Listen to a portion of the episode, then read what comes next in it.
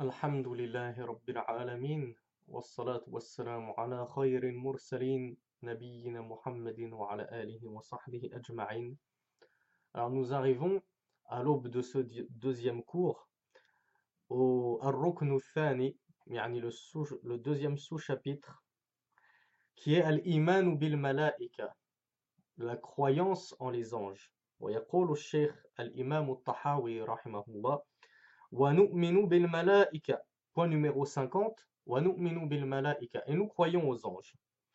وَنُؤْمِنُ بِالْكِرَامِ الْكَاتِبِينَ فَإِنَّ اللَّهَ قَدْ جَعَلَهُمْ عَلَيْنَا حَافِظِينَ Point numéro 51. Et nous croyons aux nobles scribes, c'est-à-dire les anges qui sont chargés de retranscrire nos œuvres. Car certes Allah, et certes Allah subhanahu wa ta'ala euh, les a euh, assujettis à notre protection. Point numéro 52, وَنُؤْمِنُ بِمَلَكِ الْمَوْتِ الْمُوَكَّلِ بِقَبْضِ أَرْوَاحِ الْعَالَمِينَ Point numéro 52, nous croyons en l'ange de la mort. Nous croyons à son existence, comme Allah subhanahu wa ta'ala nous en a informé, qui est chargé l'ange de la mort, de recueillir les âmes des défunts.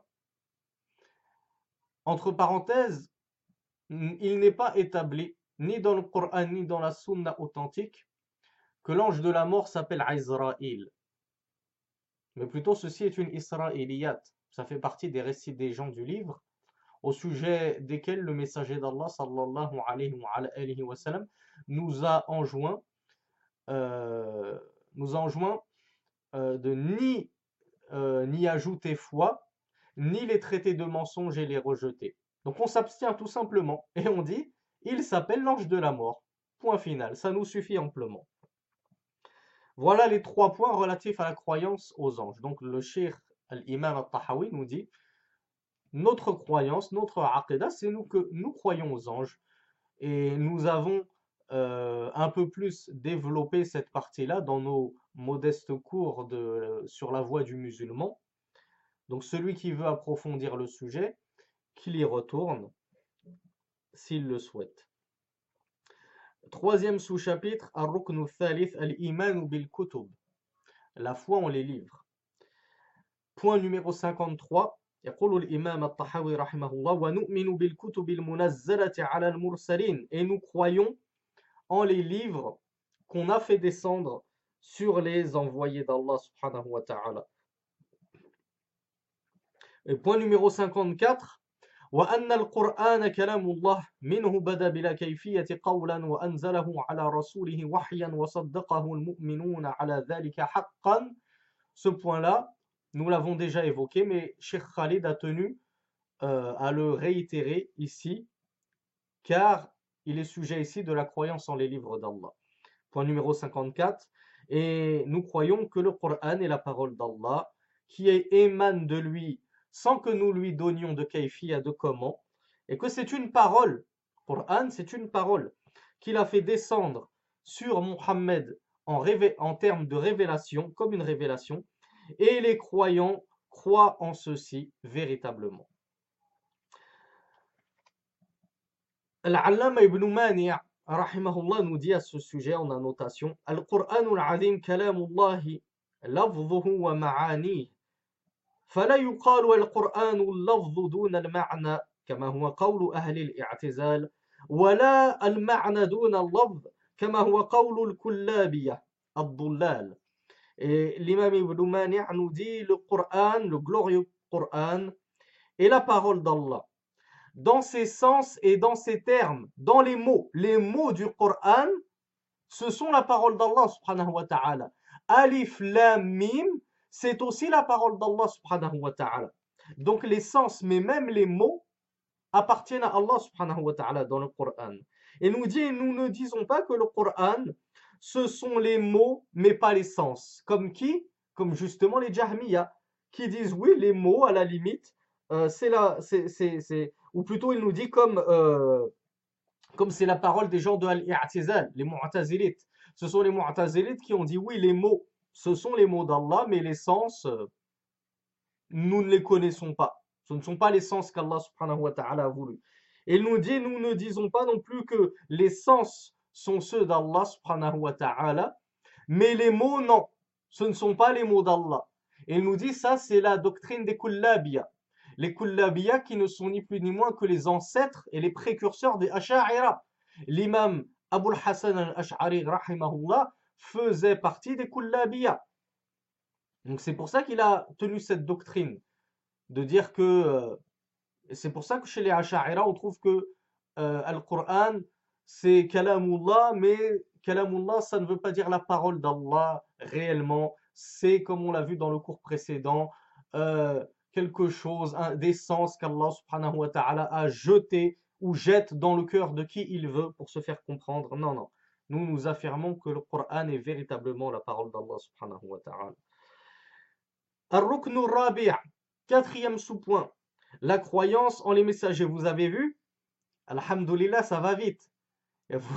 Je sais que euh, certains d'entre vous euh, me disaient c'est long, c'est long. Euh, Al-Iman, Al-Iman, la foi, la foi. On est déjà au cours numéro 10. On n'a toujours pas évoqué autre chose. C'est normal. C'est normal. Al-Iman, c'est la partie la plus dense de la Aqidah. Et c'est la partie aussi la plus importante. Donc c'était normal que l'imam al-Tahawi s'y soit attelé de manière conséquente et que ça représente la, majeure, la, plus grosse partie de sa aqidah. Mais comme vous le voyez, la suite de la aqidah tahawiyya, elle est bien plus simple. C'est bien plus simple, ça va bien plus vite. Et c'est pour ça que certains m'ont objecté, euh, entre parenthèses, pourquoi tu commences avec la aqidah tahawiyya euh, c'est trop complexe, euh, c'est une aqidah difficile. Non, non, c'est pas non plus, comme vous l'avez vu, la croyance sur les anges, la croyance sur les livres d'Allah et ce qu'on va faire la croyance sur les messagers d'Allah, vous allez voir que, bi'ithnillah, ça va tenir dans un cours d'une demi-heure. Donc, ne cherchez pas à, prétendre que les choses sont plus complexes qu'elles ne le sont réellement. Si on veut entrer dans les détails et dans les profondeurs et dans les méandres de chaque point de la Aqidah Tahawiyya, alors oui, je vous l'accorde et je vous le concède, on pourrait faire des explications d'une heure en 100 vidéos, s'il le faut, 100 cours d'une heure. Bien sûr, on l'a vu, le char, l'explication d'Ibn Abil tient en 500 pages. Alors que le char, si on peut l'appeler ainsi, les annotations claires et concises de l'imam Khalid, plus celles de l'imam Ibn Baz, plus celle de Sheikh Fawzan, plus celle de Ibn Mani', tout ça réuni, ça tient en un tout petit livret. Donc, premièrement, c'est faux de dire la, la c'est trop compliqué, on ne peut pas l'étudier comme ça tout de suite, c'est faux. On peut faire simple, quand on veut, on peut faire simple, et on peut faire court et concis. On n'est pas obligé d'extrapoler en permanence, en permanence, en permanence. Et deuxièmement, pour répondre très brièvement à certaines allégations calomnieuses qui prétendent que je commence par l'enseignement de la Aqidah at-Tahawiyya, alors que ce n'est pas adapté aux débutants. Je rappelle très modestement à mes chers auditeurs que au jour d'aujourd'hui, et nous sommes le 8 avril 2020, cela fait euh, quasiment exactement 4 ans que j'ai commencé ma da'wa et mon prêche. Ça fait 4 ans que j'enseigne des livres et que je prêche dans les mosquées. Donc, je n'ai pas attendu de faire des vidéos YouTube pour enseigner des livres bien plus simples que ceux-ci dans les mosquées. Donc, ceux qui prétendent calomnieusement que le frère Sami commence directement la da'wa avec le dernier niveau qui est la aqidah al-tahawiyya, nous leur répondons très modestement et très, courtoisement, avant de prétendre de telles choses, venez consulter la personne incriminée et demandez-lui s'il vient tout juste de commencer sa da'wa ou s'il n'a pas commencé depuis des années et demandez-lui quel livre, par quel livre il a commencé depuis des années pour évaluer si oui ou non. Il commence par euh, les euh, il commence par la toiture au lieu de commencer par les fondations. Fin de la parenthèse. Sous-chapitre numéro 4. La croyance en les envoyés d'Allah subhanahu wa ta'ala. Al-iman ou bir rusul. Point numéro 55. Wa anna Muhammadan abduhu al-mustafa wa nabiyuhu al-mujtaba wa rasuluhu al-murtada.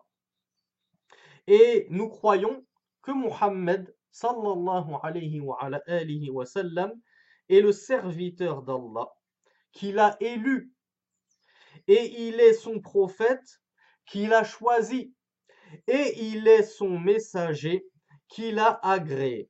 Alors, à ce sujet, non, on le lira plus tard. Euh, L'imam al-Albani nous explique la différence entre messager et prophète, mais nous la lirons un peu plus tard. Point numéro 56. وأنه خاتم الأنبياء وإمام الأتقياء وسيد المرسلين وحبيب رب العالمين Point numéro 56, et nous croyons, c'est-à-dire que Muhammad sallallahu alayhi wa, alayhi wa sallam, est le sceau des prophètes. C'est-à-dire qu'il n'y a plus de prophète après Muhammad sallallahu alayhi wa. Si ce n'est le retour de Jésus, fils de Marie, Isa ibn Maryam. Mais Isa n'est pas un nouveau prophète après Muhammad sallallahu alayhi wa. Ce n'est que le retour d'un ancien prophète qui est venu avant Muhammad sallallahu alayhi wa. Donc il n'y aura plus de nouveaux prophètes après Muhammad sallallahu alayhi wa, alayhi wa sallam. Et c'est l'imam des pieux. C'est le chef de tous les pieux. C'est le plus pieux euh, de tous les pieux. Euh, wa sayyidul mursalin et c'est le maître des envoyés. Et c'est pour ça que c'est Rasulullah sallallahu alayhi wa, alayhi wa sallam qui avait dirigé la prière du Bayt al-Maqdis, hein, dans la grande mosquée Bayt al-Maqdis, lors de son voyage nocturne, euh, devant les envoyés d'Allah subhanahu wa ta'ala et devant les plus illustres messagers d'Allah sallallahu alayhi wa, sallam. Ils ont tous fait une prière et qui les a dirigés? Le prophète Muhammad sallallahu alayhi wa. Et il est, selon l'imam al-Tahawi, Habibu Rabbil Alamin, c'est-à-dire le bien-aimé du Seigneur des mondes. À ce sujet, Sheikh Al-Albani nous dit Bal هو خليل رب العالمين. يعني لا حبيب العالم لا حبيب رب العالمين بل خليل رب العالمين. فإن الخلة أعلى مرتبة من المحبة وأكمل. ولذلك قال صلى الله عليه وعلى آله وسلم إن الله اتخذني خليلا كما اتخذ إبراهيم خليلا. ولذلك لم يثبت في حديث أنه صلى الله عليه وعلى آله وسلم Habibullah fatanabbah. Et l'imam al-Albani, rahimahullah, nous dit au sujet de la parole de l'imam al-Tahawi qui dit Et Mohammed, c'est Habibu Rabbil Alamin, c'est le bien-aimé du Seigneur des mondes. Il nous dit Mais plutôt, c'est son Khalil, c'est-à-dire c'est son ami intime. Il nous dit Car Al-Khullah, cette station euh, d'amitié intense, d'amitié intime, est, bien, est une station bien plus élevée que la simple mahabba, qui est l'affection, qui est l'amour. Et c'est bien plus parfait. Un khalil, en termes de proximité, est bien plus proche et plus parfait que le simple bien-aimé. Et il nous dit, c'est pour ceci que le messager d'Allah sallallahu alayhi wa, alayhi wa sallam, a dit dans un hadith authentique, certes Allah m'a pris pour Khalil, ami intime, de la même manière qu'il a pris Ibrahim comme ami intime. Et conclut l'imam al-Albani en disant et il n'a pas été rapporté de manière authentique un hadith et encore moins un verset coranique mentionnant textuellement que Rasulullah est Habibullah, le bien-aimé d'Allah. Mais tout ce qui est parvenu dans la sunna, c'est que c'est Khalilullah également. À l'instar d'Ibrahim, Rasulullah Muhammad sallallahu alayhi wa, alayhi wa sallam, lui aussi est Khalilullah, l'ami intime d'Allah subhanahu wa ta'ala. Point numéro 57. وكل دعوى النبوة بعده فغي وهوى L'imam al-Tahawi nous dit Et toute prétention de prophétie quiconque prétendrait et clamerait avoir ou apporter la prophétie après Muhammad sallallahu alayhi wa alors ceci est une erreur manifeste et une passion. Il n'a fait que suivre ses passions. Et ce n'est rien d'autre qu'un dajjal, imposteur et grand menteur. Point numéro 58. وهو المبعوث إلى عامة الجن وكافة الورى. يعني محمد صلى الله عليه وعلى آله وسلم. بالحق والهدى وبالنور والضياء. الطحاوي رحمه الله nous dit Et le prophète Mohammed sallallahu alayhi wa sallam a été envoyé à tous les djinns. Et le restant de l'humanité avec la vérité, avec la guidée et la guidance et avec la lumière et la clarté. Sallallahu alayhi wa, sallam. Point numéro 9, 59, euh, pardon. ونؤمن بالنبيين ونشهد أنهم كانوا على الحق المبين et nous croyons en les prophètes et nous attestons qu'ils sont venus avec la vérité éclatante. Alors, c'est là que je voulais vous lire les propos de l'imam Al-Albani, rahimahullah, à ce sujet, au sujet de An-Nabiyyin, les prophètes. L'imam الألباني رحمه الله يقول الشيخ الألباني رحمه الله اعلم أن كل رسول نبي وليس كل نبي رسولا وقد ذكروا فروقا بين الرسول والنبي تراها في التفسير, في تفسير الآلوسي رحمه الله وغيره. ولعل الأقرب أن الرسول من من بعث بشرع جديد والنبي من بعث لتقرير شرع من قبله وهو بالطبع مأمور بتبليغه. إذ من المعلوم أن العلماء مأمورون بذلك. فهم بذلك أولى كما لا يخفى انتهى كلام الشيخ رحمه الله Donc l'imam al-Albani rahimahullah nous dit Sache que tout messager, rasoul, et prophète Nabi. Tout messager d'Allah est forcément également prophète d'Allah. Car le messager est un stade au-dessus du prophète. Et il nous dit, donc tout messager est forcément prophète, mais tout prophète n'est pas forcément messager.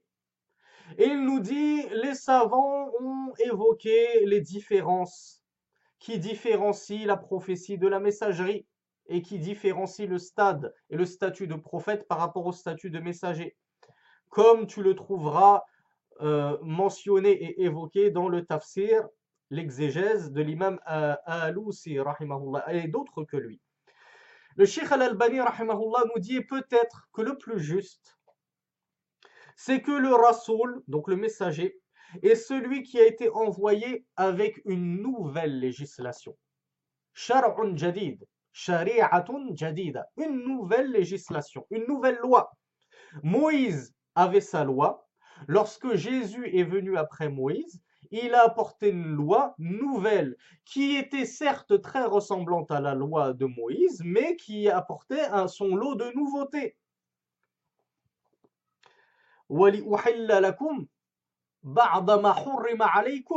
Comme Allah nous le dit dans le Coran. Jésus leur a dit et afin que je vous rende licite certaines choses qui vous étaient jadis rendues illicites. Nouvelle loi. Muhammad sallallahu alayhi wa, sallam est venu après Moussa, est venu après Isa, Moïse et Jésus, avec une nouvelle loi. Alors certes, on trouve que on a la prière, et les gens du livre aussi ont la prière. Certes, on trouve qu'on a le jeûne, et les gens du livre aussi ont leur jeûne. Certes, on trouve qu'on a le pèlerinage, et les suiveurs de Ibrahim eux-mêmes avaient un pèlerinage qui leur était prescrit. Mais vous trouverez que c'est une nouvelle législation avec de nouveaux codes et de nouvelles codifications. Donc l'imam al-Albani nous dit le plus juste, c'est que le messager, al-Rasoul, a été envoyé avec une nouvelle législation. Wan Nabi et le prophète, quant à lui, il a été envoyé afin d'appuyer et de soutenir la législation avant lui, la législation antérieure du messager avant lui. Et ceci bien, et, il est bien évidemment chargé de transmettre cette législation, de transmettre la législation qu'il est venu appuyer. Il nous dit car il est bien évidemment connu que les ulama, les simples savants, sont ordonnés de transmettre la législation. Al-alim, le savant, il n'a pas le droit de cacher la science. Il est obligé de propager la science. Et qu'est-ce que propager la science si ce n'est propager la religion? Donc, l'imam al-Albani nous dit, alors si les ulama, les simples savants, sont dans l'obligation de transmettre la religion, alors les prophètes sont d'autant plus dans l'obligation de transmettre cette religion. Et il nous dit ceci euh, est d'une évidence euh, qui n'échappe à personne. Fin des propos de l'imam Al-Albani rahimahullah. Point numéro 60 يقول الإمام الطحاوي رحمه الله ولا نفضل أحدا من الأولياء على أحد من الأنبياء. خلافا للشيعة وبعض الصوفية الضلال. ونقول نبي واحد أفضل من جميع الأولياء. Point numéro 60, extrêmement important. L'imam al-Tahawi nous dit Et nous ne préférons aucun wali parmi les Allah, c'est-à-dire aucun rapproché d'Allah au-dessus, nous ne préférons aucun wali rapproché d'Allah. Je vous ai dit que je n'aimais pas traduire le terme wali par saint, mais certains les appellent les saints. Moi, je préfère les appeler par alliés d'Allah ou rapprochés d'Allah. Et nous ne préférons aucun allié d'Allah subhanahu wa ta'ala sur un, sur un prophète. Les prophètes, nous les préférerons toujours et nous les placerons toujours au-dessus des simples alliés d'Allah, Allah. Et nous disons un prophète, un seul prophète. Et rappelez-vous, le prophète est déjà en dessous du rasoul, du messager qui est lui au-dessus de tout. Après Allah, bien évidemment. Il y a rasoul, puis il y a nabi, puis il y a al-wali, l'allié d'Allah, que certains appellent saint rapprocher d'Allah. Eh bien, l'imam al-Tahawi nous dit un nabi, donc celui qui est au deuxième niveau parmi les trois niveaux que je viens d'évoquer. Un seul nabi, un seul prophète est déjà meilleur que tous les awliya. On ne peut pas rivaliser contre Anbiya Allah wal Mursalin. Aucun wali, aucun rapproché d'Allah ne pourra bien évidemment jamais rivaliser contre un prophète et un messager. Et je vous l'ai dit, en langue arabe, je vous ai dit, contrairement aux prétentions et aux inepties que euh, professent par leur langue de vipère les chiites qui prétendent que les alliés d'Allah de la descendance de Muhammad sallallahu alayhi wa, sallam, les douze imams, selon leurs prétentions, les prétendus douze imams selon eux, qui sont prétendument ma'asoumoun, infaillibles selon leur credo complètement euh, hétérodoxe et hérétique, ils prétendent que les douze imams sont meilleurs que les anbiya, que les prophètes. Et ça, c'est la aqidah des gens de la sunna. Ça, c'est la aqidah des gens de la sunna. Que le prophète, un seul prophète, est meilleur que tous les awliya. Jamais un wali ne pourra rivaliser avec un prophète. Et, et malheureusement, très malheureusement, je l'ai aussi dit rapidement en arabe, très malheureusement, on trouve également cette errance et cette outrance et cette outrecuidance chez certains soufis qui sont allés tellement loin dans le culte de leur maître et de leur gourou qu'ils ont même fait passer leur maître et leur gourou au-dessus de certains prophètes. Et alors, non seulement ils n'invoquent plus Allah subhanahu wa ta'ala, mais ils se mettent carrément à invoquer certains awliyaullah.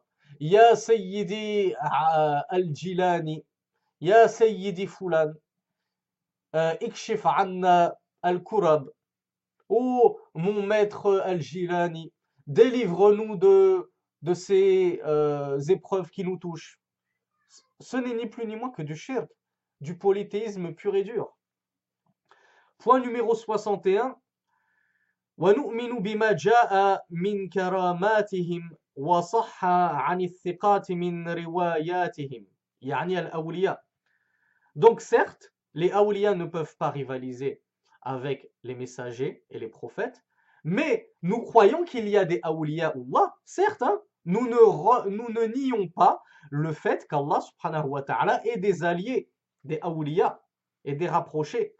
Et l'imam euh, At-Tahawi, dans le point numéro 61, nous dit Et nous croyons en ce qui est parvenu de, des gens de confiance, dignes de confiance, dans leur narration, en ce qui nous est parvenu des miracles et prodiges opérés par ces awliya, opérés par ces rapprochés d'Allah et ces alliés d'Allah. Nous croyons, certes, qu'ils sont capables de faire des miracles, bi'iznillah, la bi'izni anfusihim, pas de leur propre chef et par leur propre volonté, mais uniquement par la volonté d'Allah subhanahu wa ta'ala. Et à ce sujet, l'imam Ibn, euh, plutôt Hassan, ابن عبد الوهاب البنا حفظه الله نودي ومن عقيدة أهل السنة والجماعة أن الكرامة تثبت للولي أو تثبت للولي من الله سبحانه وتعالى دون سعي من الولي لا دون سعي من الولي لاكتسابها وهذا بخلاف أساطير أهل الخرافة من المتصوفة القائمة على السحر وأفعال الشياطين très jolie annotation de notre imam Hassan al-Banna, qui nous dit Et la croyance des gens de la Sunna et du groupe en les miracles et les prodiges opérés par ces euh, Allah, les rapprochés d'Allah, elle est thabit. elle. Nous l'attestons. Nous l'attestons pour le rapprocher d'Allah, euh, euh, subhanahu wa ta'ala. Mais ces karamat et ces prodiges se produisent sans que ce ne soit le wali qui court après, qui ne vive que pour opérer des miracles.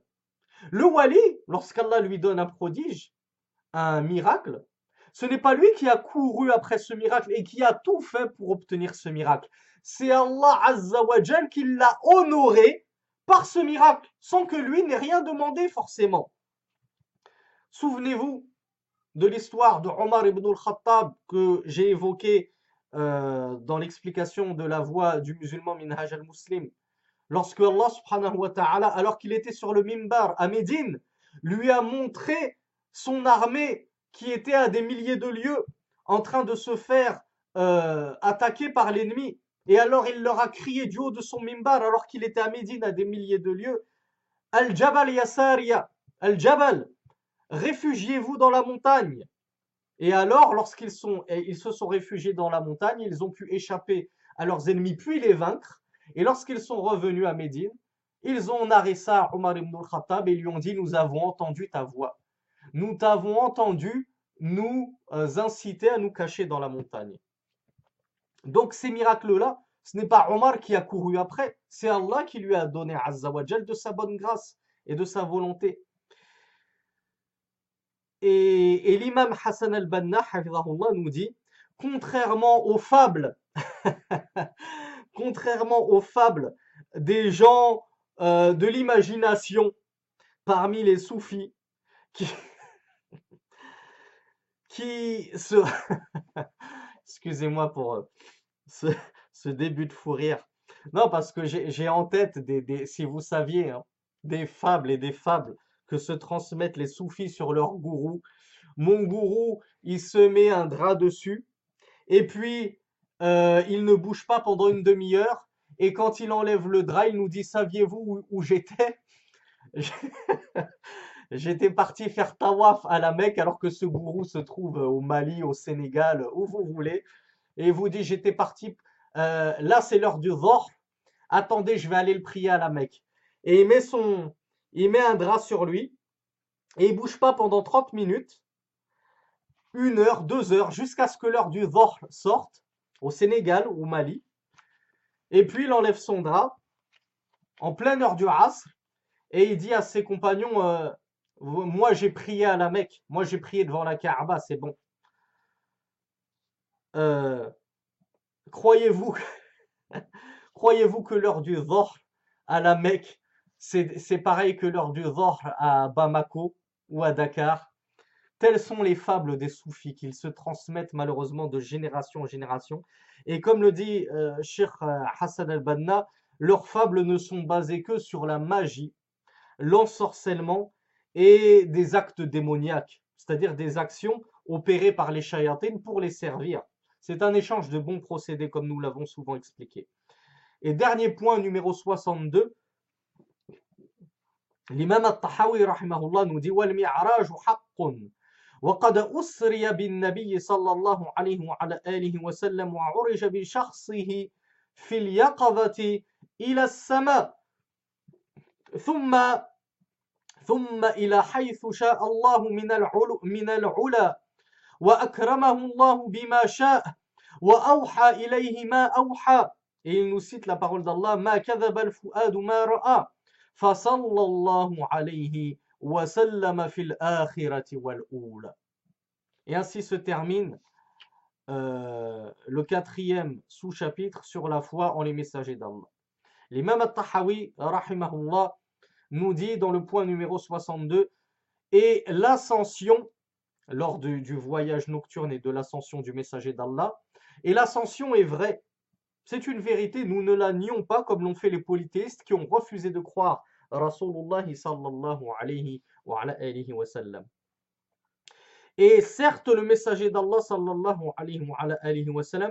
on l'a fait voyager de nuit et on l'a fait monter jusqu'au ciel, bicharsihi, c'est-à-dire par sa propre personne. Il a véritablement voyagé, contrairement à ce que prétendent certains qui disent non, c'est son âme. C'est son âme qui a, voyagé, et son corps est resté. Non. Les gens de la Sunna disent Bicharsihi, c'était avec son âme, certes, mais aussi son corps.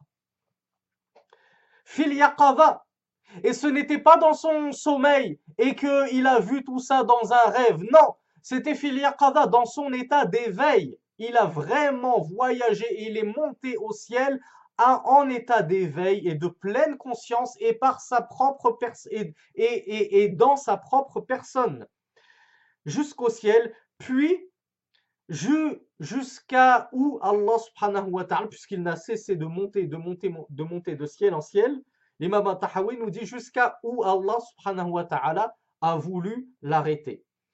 Et Allah subhanahu wa ta'ala l'a honoré par ce qu'il l'a voulu, notamment déjà par sa parole. Quel est le plus bel honneur que de parler et de t'entretenir directement avec Allah subhanahu wa ta'ala. Donc, il n'y a pas que Moussa, il n'y a pas que Moïse qui a parlé à Allah subhanahu wa ta'ala. Muhammad lui-même s'est entretenu avec Allah subhanahu wa ta'ala. Et Allah lui a inspiré ce qu'il lui a inspiré. Il nous cite le verset, et le cœur n'a pas menti au sujet de ce qu'il a vu. C'est-à-dire le cœur de sallam n'a pas menti au sujet de cet Isra wal Mi'raj, de ce voyage et de cette ascension nocturne, et de tout ce qu'il y a vu. Et parmi ce que Allah a inspiré au messager d'Allah sallallahu alayhi wa, durant cette nuit exceptionnelle, as-salah, as-salat il-wajiba, as-salawatul khams, les cinq prières obligatoires quotidiennes. Et alors, conclut l'imam At-Tahawi, et je vais conclure là-dessus également en disant Fasallallahu alayhi wa sallam fil akhirati wal ula walhamdulillahi rabbil alamin wassalamu alaykum wa rahmatullahi wa barakatuh.